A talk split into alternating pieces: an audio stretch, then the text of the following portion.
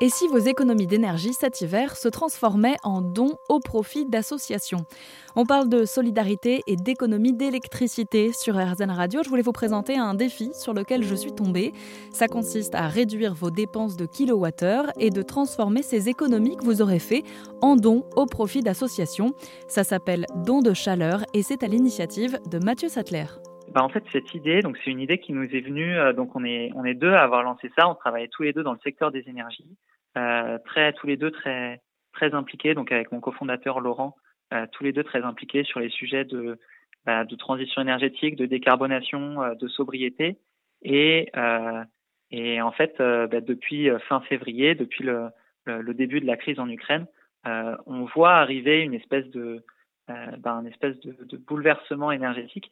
Donc on voyait arriver euh, au printemps dernier le, la crise là qu'on euh, bah, qu'on s'apprête à, à, traverser. Et, euh, et donc on savait d'une part qu'il y aurait des, des, des, un fort besoin de réduire nos consommations d'énergie.